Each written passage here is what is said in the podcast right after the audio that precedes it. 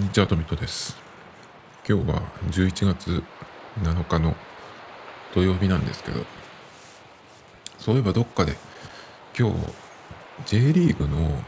あのナビスコカップじゃなくてルヴァンカップっていうのの決勝があるみたいなのどっかでちらっと見た気がしたなと思って。で、今日割と家にいる感じなんで、もしテレビでやるならね、見ようかなと思ってたんですよ。で、何時からやるのかなと思って、あの、テレビ番組表を、え、ヤフーのやつかな。を見て、見てたんですけど、何にもなくて、あ、今日じゃないのかと思って、じゃあいつやるのかなと思って、あの、調べたんですよ。そしたら、今日だったんですけど、開催中止に、ね、なってまして、まあその関係してる、えー、チームのその監督他スタッフに、えー、感染のね陽性があったっていうことで、うんと、中止を決定したっていうことでうんなんか強行できなかったのかなとかちょっと思っちゃうんですけどいる人でやればいいじゃんっていう気がしちゃうんですけどね。なんかそうもいかないのかな、やっぱ。テレビとかスポーツ関係はね。結構その、プロスポーツのチームって、まあその、えっ、ー、と、4月5月あたりに完全にその、全部延期とか中止になって、えっ、ー、と、野球とかどうなんだっけかな開幕して中断になったのかなサッカーは確か開幕したばっかりですぐ中断になっちゃったんですけど。で、えっ、と、まあそれがいろいろその準備をして、一応今、野球はもうそろそろ終わり？巨人が優勝とか、巨人が優勝だっけかな？みたいななんかやってましたけど。で、サッカーはまだやっていて、確かサッカーは、えっと、12月ぐらいに終わるのかな。ちょっと今年は日程が変わってるかもしれないんですけど、普通だとそれぐらいに終わるので、まあ、ぼちぼちっていう感じなんですが、まあ、その、一度、その、お休みというか中断になって、それからこう、どうやってやっていくかっていうのをね、その、まあ、ガイドライン作ったりとかして、チームもそれぞれいろいろ整えてっていうのをやって、今、こう、リーグ戦をやってるんですけど、だから結構野球とかサッカーのチームとかっていうのは、その誰かが何かなったぞ、じゃあ検査しなきゃっていうのももちろんあると思うんですけど、多分まめにやってるんじゃないかなっていう気がするんですよね。だから結構こういう、うん、だまあ大体の人はその症状出てないけど、えー、検査したら陽性になってたよっていう感じじゃないかなと思うんですけど、それでね、今日やるはずだった決勝が、え中止。これ延期って書いてないんですけど、中止って言ってるんですが、おそらく、うん、大体、開催日については決定次第お知らせしますってやるんで、これ延期じゃないんだね。中止っていうのは何でかな。でもやるってことは、延期って言わないのかなとちょっと思ったんですけど。で、ああ、そうか、残念だなと思ってたんですよ。そしたら、僕、今、静岡にいるんですが、静岡には、エスパルスと、清水エスパルスと、ジュビロ磐田っていう2チームがあるんですけど、ジュビロ磐田の、えー、選手が、なんか2人、陽性になったっていうことで、えっ、と、出られないみたいなね、感じで、試合自体はやるけど、うん、なんか濃厚接触者に他のスタッフとか選手がなってないっていうことで、まあ、選手あ試合はやるっていうことになってたみたいなんですけど、そのなんか経路みたいなのが、あの、前の試合だったかな？前の試合だったか、割と最近の試合で、えっ、ー、と、アウェーの試合に行って、で、えっ、ー、と、まあ、そこで試合をやった後に、チームの選手2人が、そこのの知人とご飯を食べてでその一緒にご飯食べた人が、えー、感染。え感染したのか。その人が濃厚接触者になってたとかかな。その人の、えーまあ、家族なのか知り合いなのか分かんないけど感染してっていう疑いがあったんで、まあ、検査したらその2選手とも出ちゃったっていうことでね、まあ、出られないっていうことになっちゃったんですけど。なんかそれはダメなのかね？そのまあ症状は全然ないと思うんですけど。ちょっとなんかうんかわいそうだなっていう感じもするけどまあ仕方ないっていうのもあったりするし。結構やっぱりあれだよねその試合終わった後特に関東とか行ったりすると友達とご飯食べちゃったりとかするのでなんかなってんのかなっていう気がするのもあるしあと移動とかどうなんですかね。バスとか新幹線で移動するじゃないですか。僕はあれあれ以来っていうかこうなってから電車とか一切乗ってないんですけどどうなんですかね。まあなんかそういうのもちょっと身の回りだけじゃないですけどちょっと見たところであったんでああなんか残念なことが急に起きるなっていう気がしますね。まあ普通の人だと別にもしかしたらなってるかもしれないけど勝手にそのもう交代になってるっていう人が大勢いいんじゃないかなっていう気がするんですけどやっぱりまめに検査しなきゃいけないっていうそういうなんていうの業界みたいなとこにいると大変ですよね。っていうだけの話です。まあナビスコカップルヴァンカップがそうでナビスコとルヴァン。でなんだっけ？と思って。確かあれなんですね。ナビスコっていうのがえ、ー、と山崎ナビスコだったんですけどナビスコっていうのがそのどっかの他の国のやつ。なんですけどその山崎がナビスコとのなんか提携？みたいなのを急に辞めたんですよね。辞めたのかなんかわかんないけど別れて。で今までねそのナビスコとしてやっていたビスケットとかをあとクラッカーのなんだっけえっ、ー、とリッツとかね。ああいうのをルヴァン今までナビスコでやってたのをルヴァンっていう新しいブランドを作って、まあ、ほとんど同じ、まあ、同じものだと思うんですけどを出してるってことで。だからそのナビスコのやつとルヴァンのやつと同じものが出てたとしたらルヴァンの方がえっと今まで日本人が普通に食べてたやつですね。僕はエントリーっていうあのバニラクリームサンドが挟まったクラッカーだかビスケットクラッカーか。が小さい頃から好きなんですけど。あれ系でえっとエントリーとそのいい勝負だなっていうのがファミマに行くとあるバニラサンドクラッカーあれはなんかそのたまに買ってしまいますね。あのシリーズって結構昔から優秀というか強くて。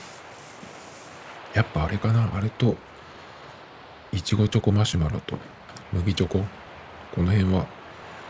たまにその買ってしまうんですけど。この間昨日だっけあのお菓子を買うのをやめたいっていうねしょうもない話をしてたんですけど。だからそういうのをたまに思い出してなんかこうふらーっと言っちゃってなんかその言い訳というか理由を考えつつまあこれだったらみたいなね感じで買ってしまってついでのついでそのまたついでみたいな感じでごっそり買ってきてしまってあれお前やめたんじゃないっけ？みたいなことを思いつつまあしょうがないですね。何の話だっけ？ルヴァンカップか。それはもういいですけど。あと昨日だか思い出してまた思い出し話なんですけど。そういえばそのユニクロでジル・サンダーとのコラボの、えー、プラス J ジル・サンダーとのコラボって言ってもジル・サンダーのっていうブランドのコラボじゃなくてデザイナーのジル・サンダーとのコラボですね。のプラス J っていうのがまたなんかやるみたいなええー、と思って前にやってた時いつだったか忘れたけどなんかいろいろ買ったなと思ってだから今回もどうかなと思ってたんですよ。今僕ちょっと真冬用な歌を探してるんですけど、なかなかなくてちょうどいいやつが。あ、それ、これが出てくるんだったらもしかしてちょうどいいのが出るかなと思いつつも、だけどこういうのって結局やっぱユニクロなんで、その、大勢が殺到して買うじゃないですか。だからあのナイキのエアジョーダンとかと同じで、いや、いいなと思っても買えなかったっていうパターンとか、あと変えたのは変えたでいいんだけど、やっぱりその一番上に来る、その洋服着た時の一番外側に来るもの、アウターとかはやっぱりそのユニクロレベルだと、あの、被るっていうのが多発するかなっていう感じで。この間もね、えっ、と、エスカレーターで僕が上から下に行っていて、えっ、と、下から上に来る人とすれ違った時に、その方が着ていた、男の男性の方なんですけど、着ていた T シャツがあって、それ僕、うんと、ユニクロでなんか買ったなって、同じの持ってるなっていうのをちょっと、たまたま見つけたんですよ。えっと、UT っていうなんかそのデザインシリーズのやつですけど、それをね、えっと、見つけて、だからその見たらわかるなって、やっぱり、ユニクロって、と思って、ちょっと、まあ、そういうのもあるのもあるし、物自体はやっぱりそのユニクロって、ああいう価格帯ではすごく信頼度抜群なんですけど、なんかちょっとそれ、そのかぶり問題もあるし、それから、ちょっと日本製は避けてるっていう、他の理由でね、っていうのもあるので、まあ、ちょっとユニクロかどうしようかなと思ったんですけど、とりあえず見てみたんですよ。プラス J。今回どんなのがあるかっていうのを見たんですけど。なんかね、うんと、あんまり 正直、なんていうのかな、今の僕の、その、したい格好とだいぶ違うかもしれないっていう、まずところがありますね。その、だからイメージしてる欲しい感じ。こういう感じはちょっと違う。だけどこういう雰囲気で、っていうのもあって、まあ見てみたんですけど、まあ、ジル・サンダーのあのプラス J 動いてる人、あの感じを求めてる、求めてる人だったら、買いかなっていうのは結構あるんじゃないですかね。そのセットアップで冬の素材のセットアップもあるし、それから、まあ、コートとか。で、ダウンとかもあったんで、ちょっとそれを気にしてたんですけど、今僕ダウンとかそのアウター冬、真冬用のアウター買うんだったら、まず色的には黒は絶対いいやっていうのはいっぱいあるんで、黒のやつ。で、インナーも黒とかだったりして、あんまり真っ黒に今年はしたくないなと思って。なんなら白とか、あと、うん、そうだな。でもアースカラーとかはちょっと僕、あんまり苦手なので、ベージュとかね、は嫌なんですけど。うーん、あだからし、じゃあ何色って言われると困るんですけど、白とか、白に近いぐらいの明るいライトグレー、あんまりその、着た時に墓石みたいにならないようです。グレーで、その、長いコートだと、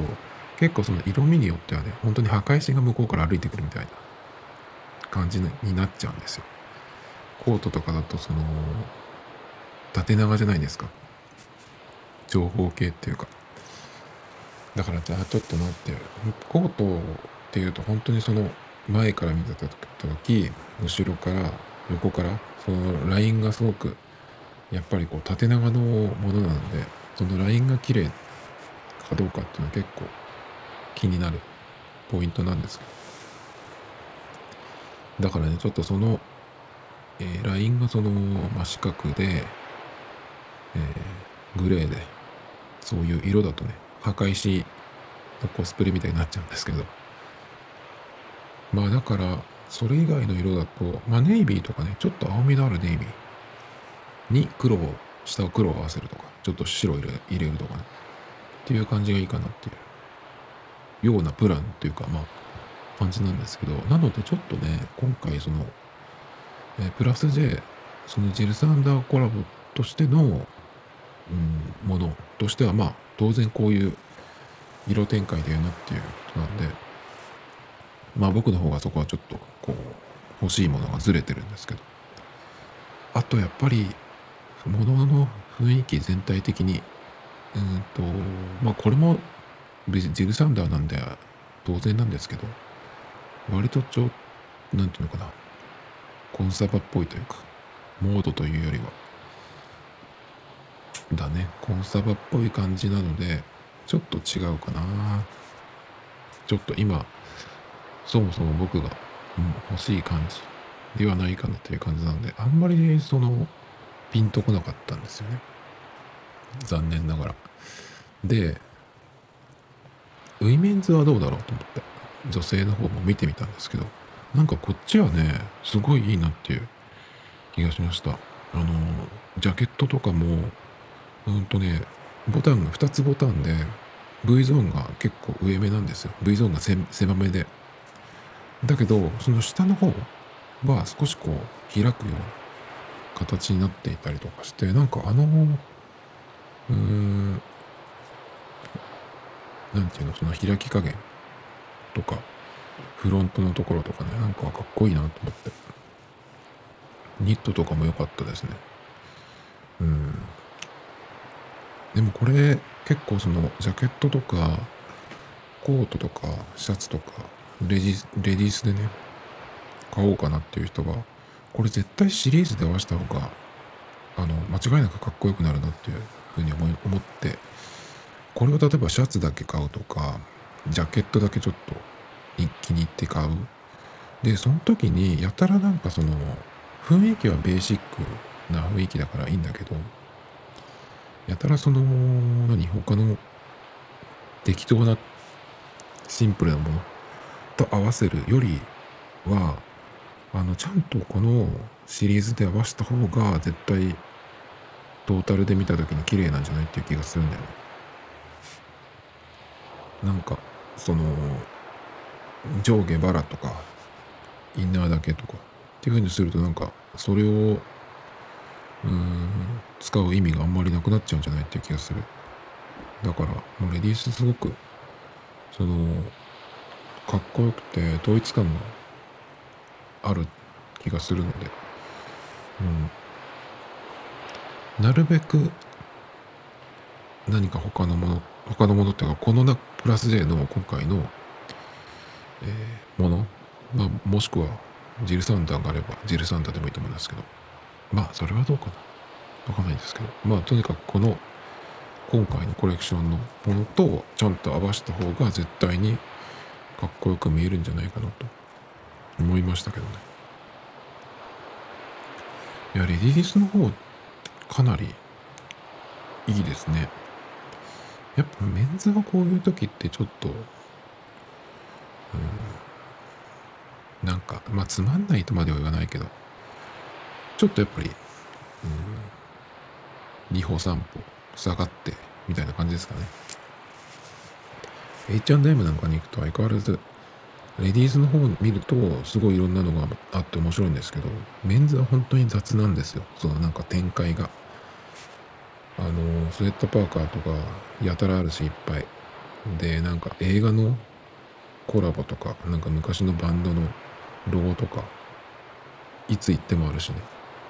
これ誰が着るんだろうっていう感じのが結構あってちょっとねあのもうちょっとなんかデコ入れしてほしいメンズはつまんなすぎる H&M のメンズはねあんまり見るとこがない。でもまあまあ毎月のように行ってなんかちょっとあればっていう感じ。最近買おうかなと思ったの。パックマンのコラボってやってるんですよ今。でえっとソックスを夏に買ってそれとそれのなんか長いバージョンみたいなのがね、えー、長い丈の長いソックスがあるので、まあ、それを、まあ、冬も履きたいなと思って買ったぐらいかな。でそのパックマンのコラボっていうのでえっ、と、ニットが出ていて、それがね、この胸のとこに大きく、なんて言ったらいいかわかんないけど、ドット絵でちょっと顔みたいになってるんですよ。それがなんかちょっといいかなと。僕ニットはあまり今持ってなくて。最近着てるのは本当にパーカーみたいなやつばっか、フーディーばっかなんですよね。だから結構アウターが困るんですけど前はもうちょっとこう薄手のニットとかで、えー全体的にコンパクトにまとめてっていう感じだったんですけどでもシルエットもうん雰囲気そのトータルのテイストも全然違っちゃったのでまあナイキがメインになったっていうのもあるんですけどシューズがね。なのでちょっと、えー変えないといけないっていうことで。あとあれそうそうそうそう。えっとナイキで思い出し出したんですがこの間のボアのジャケットでっかいスーッシュがその全体にデザインされてるやつがあってボアのやつをうん今年の冬はねなんかサーファーみたいな感じでちょっと色落ちしたデニムを冬も履きたいなと思ってたんですよ。エアマックス95みたいな感じで。でそれにちょうどいいかなと思ってうんと去年から考えてたんですけどで今年も出てそれが。だけどその結構いろんなとこで売ってるんですよね。アルペンとかで。キャンペーンやってたりとか。ABC マートでも出てたし普通に。あこれはもうちょっと、うん、かぶりアイテムだなと思ってやめたんですね。あと実物見たんですその時に。そしたらあんまりそのボアの質感とかうんなんていうのかな。雰囲気とかちょっと思ってたのと違ったので。あとあれを買っちゃって今年だけで終わるようなねぐらいだったらいいんだけど大体次の年も何かしら着たくなると思うんですよ。そうするとうーん今年だけじゃないボアはっていう気がちょっとねしてて他のマイジャンダイム行った時もそうですけどボアのジャケットとかうーんフェイクフリースみたいな毛足の長いやつとか結構出てて今年割とトレンドなんだろうなっていう気がしたのでまあちょっと避けようかなっていう気がしました。見飽きちゃうすぐに。人が着てるの見ると。でそのナイキのやつで前にその話した時に言ったんですけどそのボアのやつはでっかいスーッシュが全体的にデザインされされてるんですけどそのスーッシュが横に体に対して真横になあの書かれてるんですね。でもう一個あってフェイクファーのやつなんですけどそれはすごいこうあの手触りが気持ちいいやつなんですよ。でそっちはボアに比べるとちょっと着丈は短めなんですけどそのスーッシュがたすき掛けみたいな感じで斜めにシュッてなってるんですね。でそれもいいかなと思ってたんですけどやっぱそれも同じ理由でねあの品質的にはすごくいいかなっていう感じがしたんですけどあのやっぱり、うん、出落ちみたいなファッションになりがちなんで目立ち目立ちすぎる目立ちすぎるっていうかまあかぶりアイテムですね。なのでちょっとやめましたけど。あとそのボアとかファー系のやつって結構まあ一度試着絶対した方がいいと思うんですけどなんでかっていうとその毛がすごい抜ける。抜け具合。試着するのにハンガーから外して着てでまた戻す。その流れだけでももう毛が舞ってたりとかあと自分のその時の服についたりとかねするのでまあその辺も見つつそれをちょっと見ておかないと自分のクローゼットが毛だらけになったりねすることもあるんでちょっともうそれもあってお見送りしました。っていう感じかな。プラス J ねちょっと、えー出るのは11月13日。だから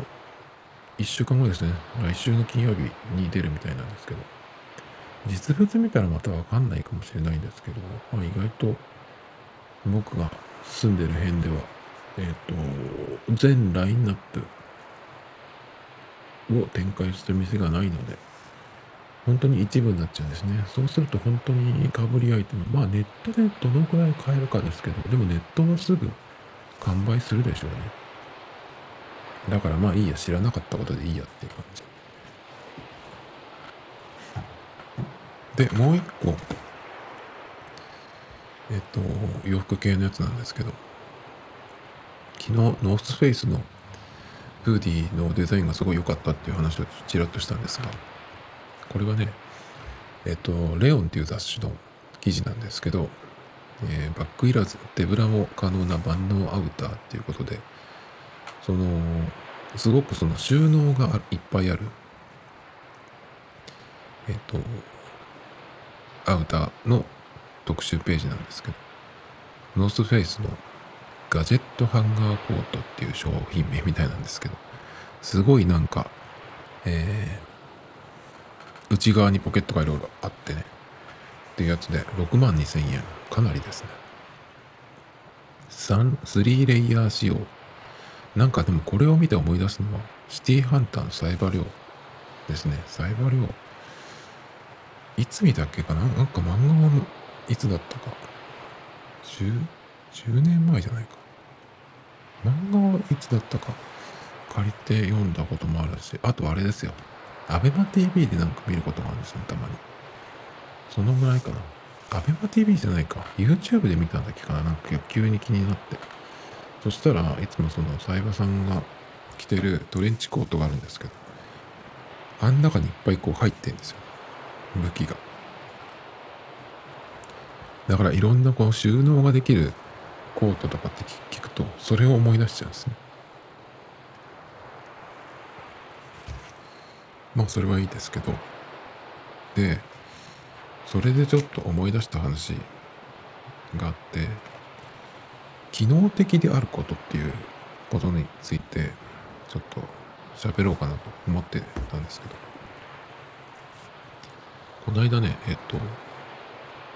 ツイッターをパラパラパラパラっと見てたらうんとあれなんなんていう名前だっけ？えっと2つあったんですよ。1個がねえっとバッグでこれシリーズものなんですけど、うん、撮れるカメラバッグだっけかな？なんかもともとそのカメラバッグとしてその機能的にすごく作られたバッグがあってそのカメラやる人ってボディもレンズもいろいろ複数持っていってしかもバッテリーとかねいろいろ必要じゃないですか。でその場で現像するっていうとやっぱりラップトップも入れたりとか。っていうのでそれをこう綺麗にまとめるバッグみたいなのがあるんですよ。でそれのシリーズでなんかそういうのがいくつかあるんですね。まあそれの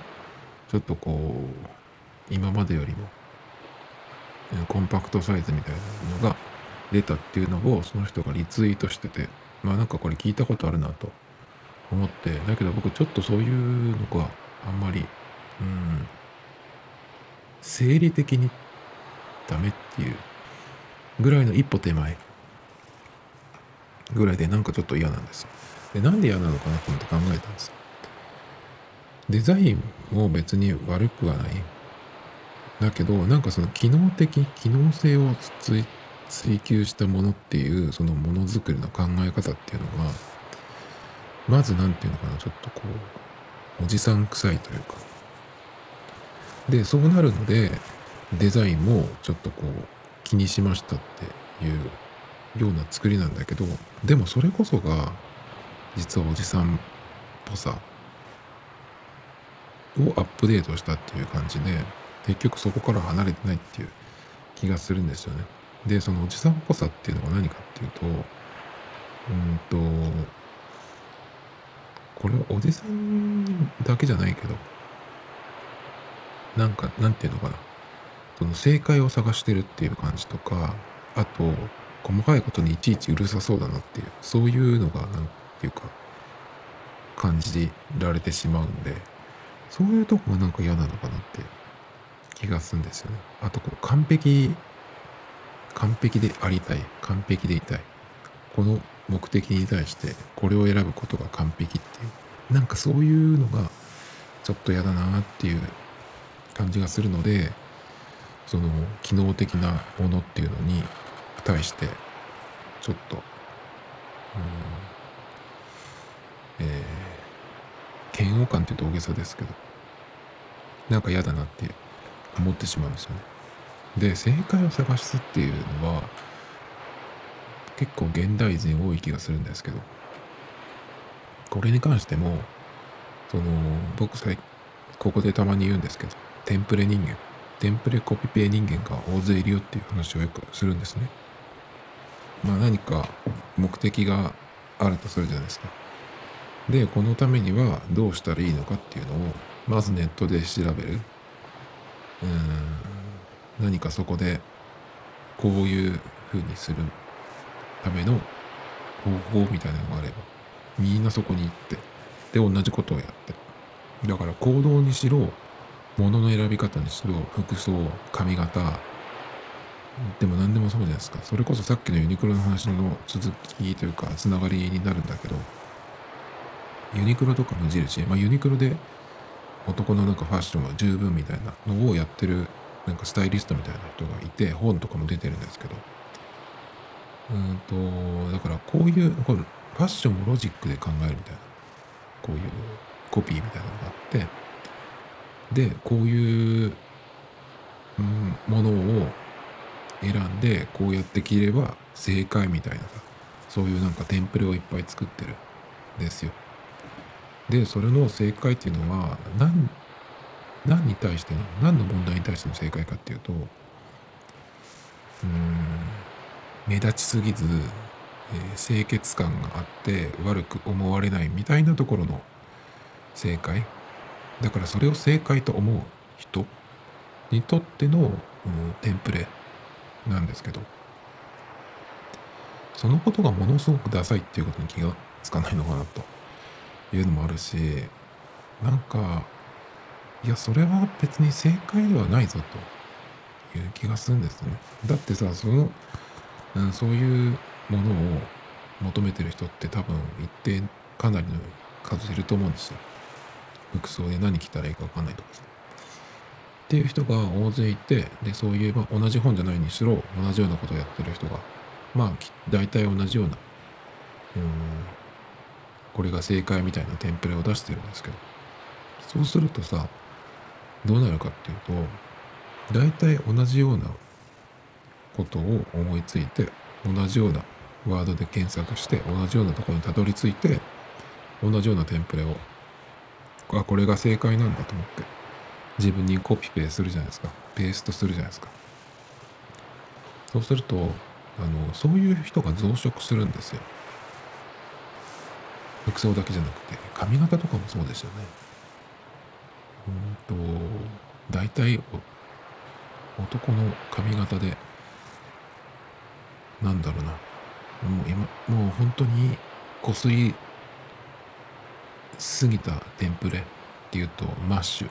ていう言葉が必ず出てくるんですけどマッシュルームカットの略でマッシュですね。日本人の多分髪質って割と直毛に近い人が多いと思うんですよね。でその、うん、直毛に近い髪の毛でをそのただこうバーッと乾かしただけっていう風にすると割とこう丸い感じになるんですけどでそれを束感とか出しやすいように、えー、カットしてやってっていうのが割と多いんですよね。でそこにあのちょっと強めのワックスを全体にバーってやなじませるだけでそういう髪質の人は結構その束っぽい髪になるのでそれだけで何て言うのかなうんなんかやってますよ的な雰囲気が出せるんですよ。イケメンの作り方ですね要するに。か鍵括弧つけたイケメン本物のイケメンじゃなくて、えー、その他大勢っていうその、えー、テンプレ人間としてのイケメンの作り方としての第一歩だと思うんですけど。だからまあ髪型なんかもそういう人が大勢いるしそういう人が今度あのつるんで歩いてるしね。まあそれとさっきのそのユニクロのファッションユニクロ的テンプレファッションはまた別なんだけどだからその他大勢のいつでも替えの利く存在でありたいんだったら別に好きにすればいいけどそういう風になるんだよっていうことをあんまり気がつかないのかな。でそういう似た人同士を見ると僕なんかはあの関わりたくないなっていうふうに思っちゃうんだけど。でももしかしたらそういう似た感じの人を見るとそのくっつきたくなるのかな普通の平均的な感覚では。わかんないですけどね。だからねその何を言いたいかっていうとその機能的であるっていうのはあ機能的であるっていうことを求める。それから何を着たらいいか。とかどうしたらよく見えるかみたいな。正解が欲しいっていう人。であの失敗が嫌なんだと思うんですよ。あと何か自分で、えー、ものを選んだりとか何かやった時に実はこれにかこれをやりたかったらこうしていたらあのもっとそのすんなりいったとかうまくいったとかストレートにあの最短距離でできたとかね効率よくできたとかっていうのを知った時にじゃあ最初から正解を知りたかったなっていう風な感じになるんじゃないかなと思うんですよ。だけどなんかね、まあ、僕もそういうことを考えてたこともありますがなんか今はそうではなくてあのその正解じゃなかったから何なのっていうところなんですよ。正解じゃなかったらその何かしらその正解と比べて足りないところがあったりとか余分になったりところがあったりとかねするわけなんですけど自分でやってるってことはそこまでの何ていうの過程こうしたからこうなったってまあそんなにロジカルである必要もないけどっていうのがなんか自分にあるので何ていうのかなそれもそれでいいんじゃないっていう気がしちゃうんだよね。みんなが同じそのテンプレで正解と言われるもの本当に正解かどうかは知りませんけどっていう風になっても何も面白くない。自分的にはあのそれが効率的で機能的で正解かもしれないんですけど外から見るとそういう人は替えが利くいくらでもクローンがいるので別に何も面白くない。興味も湧かないですよね。それよりかはこの人なんでこんなあのか変わった格好をしてんのかなとか女の子でもたまにいるんですけど。あれはそう思い出した。えっと乃木坂の4期生のすごい人気があるかきさんって子がいるんですけどかきちゃん。でもう最初から選抜に選ばれてるようなうん綺麗な子でですごく性格も何て言うのかなあの女の子からも慕われてるようなねすごくいい子なんですよ。だけどある時どっかでまとめサイトかなんか見てたら出てたんですけど乃木坂で一番私服がダサいやつが決まるみたいなさ何ていうなんか嫌なタイトルつけてまとめてんだろうと思ってね。でそこにかきちゃんのかきさんの、あの私服姿が出てたんですよ。なんだっけなどっか香港かどっかに中国にライブに行った時にその空港で撮られてる写真。でもっとその先輩とかはさやっぱお金もあるしそのいろんなうん衣装とかも着てるじゃないですか。その雑誌の撮影だったりとかね。だからこうこなれてくる。っていうのもあると思うんですけどまだそのガキさんなんかは4期で多分まだ1年とかかな？その時その時点ではまだ1年経ってないかな？っていう感じで結構ねその服装がね、うん、ダサいっていうかうん割とその辺の子その辺の普通の子っていう感じ。あの高校生とかが一回家に帰って、まあ、塾でも行って帰ってきたような服装みたいな感じなんですよ。なんかほんとその辺にいそうな感じ。あの靴もさあのなんかコンバースかなんかみたいな感じでなんですよね。だからなんかそれをうん他のなんかおしゃれな先輩とかと比べてっていうことだと思うんだけど別にねだけどねそれでもやっぱあの身長も結構高い方だし顔が美人だからあの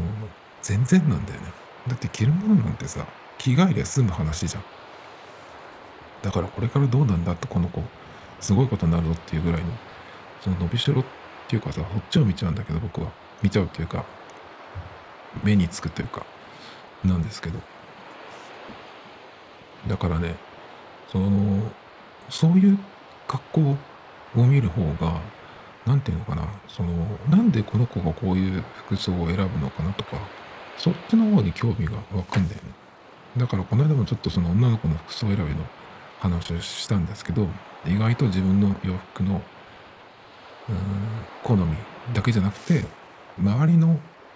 人とのなんかバランスだったりとかそういうのを考えて、えー、着てる服装だったりとかする場合があるので完全にその本人のセンス完全自由なセンスっていうわけでもなかったりす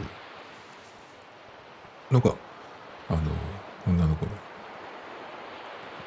ファッションというか服装選びの特徴かなみたいな話をしたんですけど。あとは全く洋服に興味がないっていう子もいたりするんですけどそれはそれでね今後が面白いじゃないって。乃木坂で言うとねもう一人もうもう卒業しちゃったんだけど今年かな卒業したの。あの佐々木琴子さんっていうねこの人がもしかしたら白石さんと競るぐらいかなっていうぐらいの美人なんですけどこの人の私服っていうのがあのもういっつも同じなんですよ。いっつもあのちょっとデカめのスウェットパーカーにスキニーデニムでえっ、とスニーカー。でそれはどこのなんだっていうようなちょっとそのあれです。えっと去年ぐらいのまでの言い方で言うとダッドスニーカーか。でも全然おしゃれに見えないんですよ。その子は多分洋服とか全然興味ない感じ。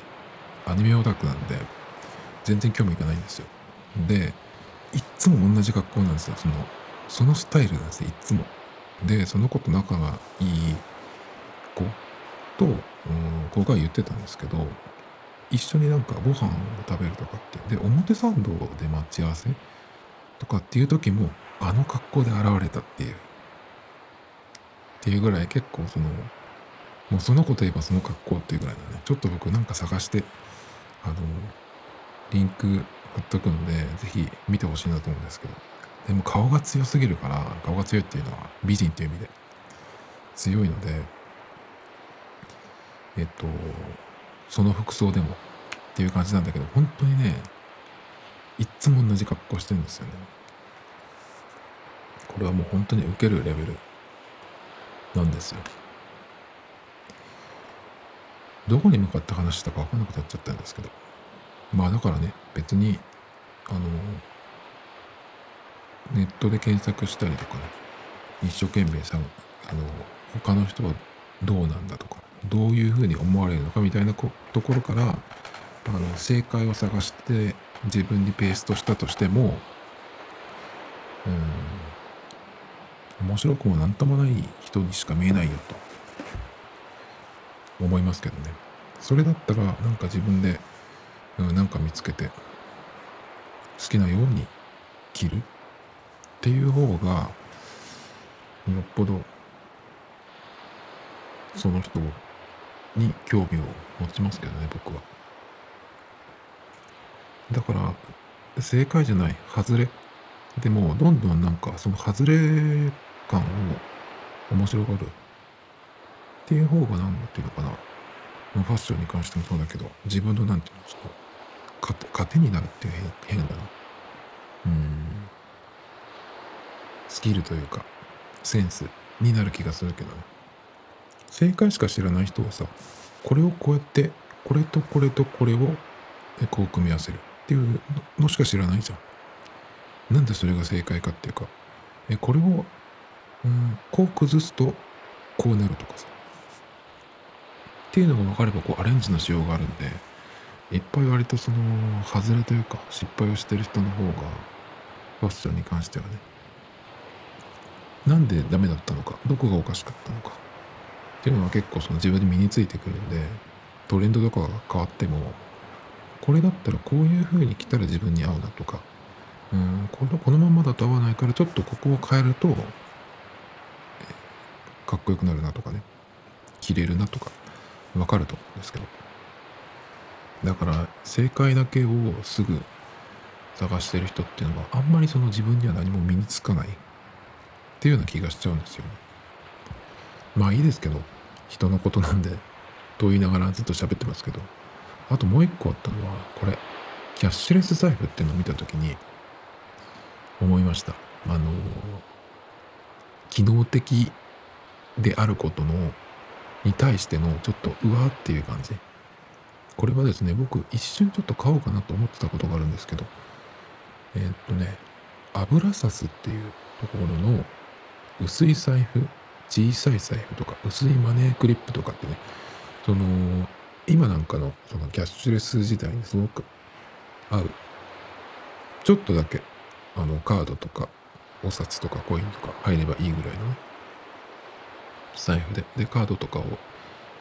えっとこう何枚も入れてもその熱くならないよっていうそういうすっきりした綺麗なお財布なんですけどそれの新しい財布で、えー、キャッシュレス財布っていうのがあって厚さ約0 7センチ。の実現1センチないですね。すごいですねこれは。でえっ、と鍵も2つ入れられるよっていうやつで。カード5枚鍵を2本入れて、まあ、お札を、えー、まあもその折りたたんで入れるっていうことができて、えー、1センチを切る薄さ。っていうその本当に機能的なものなんですけど。こういうものにこういうのにそのなんかあいちいちうるさそうだなってとかそのキチキチしてそうだなとかね。その女の人が割とそのうん大型っぽいというかそういう感じの女の人がこういう人とはちょっと嫌かもと思うような雰囲気をちょっと僕はここに感じるんですよね。この財布のまとまり具合財布ってさ、まあ、僕は今キャッシュレス野郎なのでうんと L 字型のジップの財布っていうのがあるんですよ。コモデ・ギャルソンのやつなんですけどそれに、えっと、カードを何枚か入れて500円玉1個入ってるかな？で千円札1個とか入ってるぐらいなんですけど。まあそれは本当になんていうの？うんこうまとまってとかってほどでもないんですけど。まあ、こんだけやりゃいいかっていうぐらいなんですが財布なんてさパッと見てあこれいいとかなんかそういう感覚で選ぶ方がなくていうのかな？楽しくないですかって思っちゃうんですけどなんかねちょっと僕はこういうこれがこれ系が欲しいな買おうかなと思ってた時もあるんですけど今はこういうのを見るとちょっとそういうなんかうわっていう感じがどうしてもしちゃうんですよね。もうちょっと適当にしませんかっていう。しませんかっていうのはいいんですけど、僕は適当でありたいなっていう。何にもその、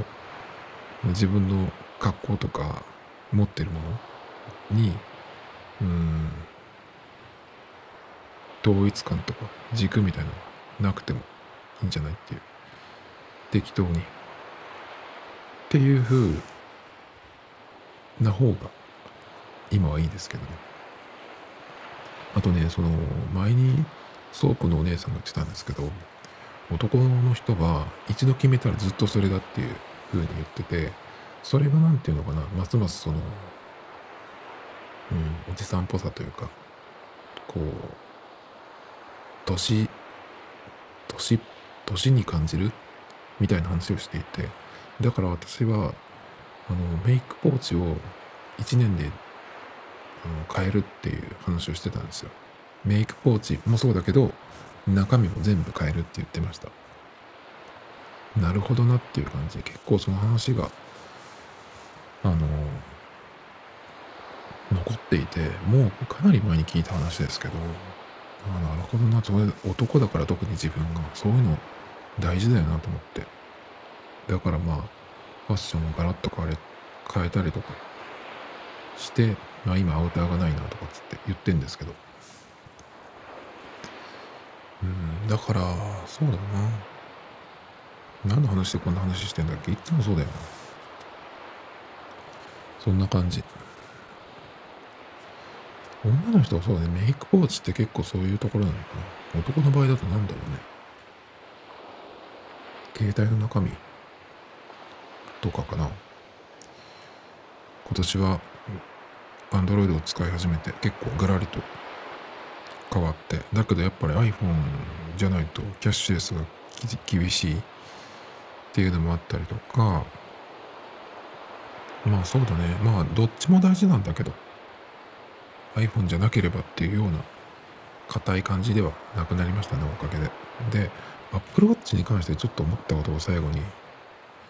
喋ろうかなと思うんですけど、Apple Watch が、えっ、ー、と、まず、夏、暑くて、ちょっともうしてられないなっていうことで、外したんですよ。6月になった頃にはもう外してましたね。5月の終わりぐらいにちょっともう、ちょっともう暑苦しいっていう感じで外して、まあ、また秋ぐらいに涼しくなったらつけようかなと思って、それまではランニングするときだけつけるっていう感じなんですよ。で、その間に、この間もちょっと言ったんですけど、そのアップローチしてる日本人の、あの、ダサさに、あの、辟易しまして、ちょっと、あの、同じ人種と思われたくないなって、同じ人種なんだけど、ちょっと、あの、ダメかもしれない。日本人、日本で、日本人がするアップルウォッチっていうのはもうダメかもしれないとちょっと思って、今もうしてないんですね。その、暑くない時期なんですけど。だから、ランニングの時しかしてないんですよ。で、これでハッと思ったんですよ。これってさ、あの、前に、もう、7年とか8年とか、10年近く前ですけど、その時もランニングしてたんですけど、その時には iPod Nano とかシャッフルとかを持って、あの、ポケットに入れてとか、クリップで洋服に留めたりとかして、音楽聴きながら走ってたんですけど、あれこれってさ、今僕が使ってる Apple Watch って、もうほぼ iPod の進化した形じゃんというのに今日気づいて、ナノとかシャッフルとか使ってた時っていうのは、それに音楽を入れられるっていうことで使ってたわけですよ。で、今の、その、走る時しか使っ使ってないんですけど、Apple Watch ね。で、今のその、えー、なんだっけ。使ってる、えー、フェイスとかも、あそれ用に、ランニング用にいくつかのウォッチフェイスに、その、必要なアプリとか、コンプリケーションに入れてるんですけど、音楽アプリと、それから、ナイキのランニング用のアプリ、あとはバッテリー表示と、気温と心拍数とカレンダーぐらい。まあ、結構入れてますけど。で、一番肝なのは、あの、やっぱ音楽なんですよね。それプラス、その、走るための、えー、計測するアプリ。ナイキのナイキランクラブっていうやつなんですけど、NRC って。で、こういうものができる前も、えっ、ー、と、ナイキのなんかサービスがあって、それの、え計測するためのセンサーをナイあのナイキのシューズに埋め込んだりとかね、っていうことがやってた時代もあったんですけど、それのさ、あの進化した先じゃん、これって、アップルウォッチって。僕にとってはだけど。ミュージックが入って、えー、計測するアプリが入って、それから、えー、それを身につけるために腕時計っていう形にしてるだけじゃんと思って。確か、iPod Nano の時も、あれは Apple が出してたケースかわかんないけど、腕時計型のケースっていうのがあったんですよね。完全にあれじゃんと思って、僕にとっての Apple Watch って。I、あの、iPod じゃんと思ってね。それが進化したやつじゃんっていう気がしたので、なんかそうすると、Apple Watch っていう名前だけど、何も新しいデバイスに思えなくなってきてしまいましたね。っていう話なんですけど。だから、うん、Apple Watch というよりかは iPod っていうふうに思うのかな、これから。Tomito Times Podcast. This program was broadcasted you. Anchor FM.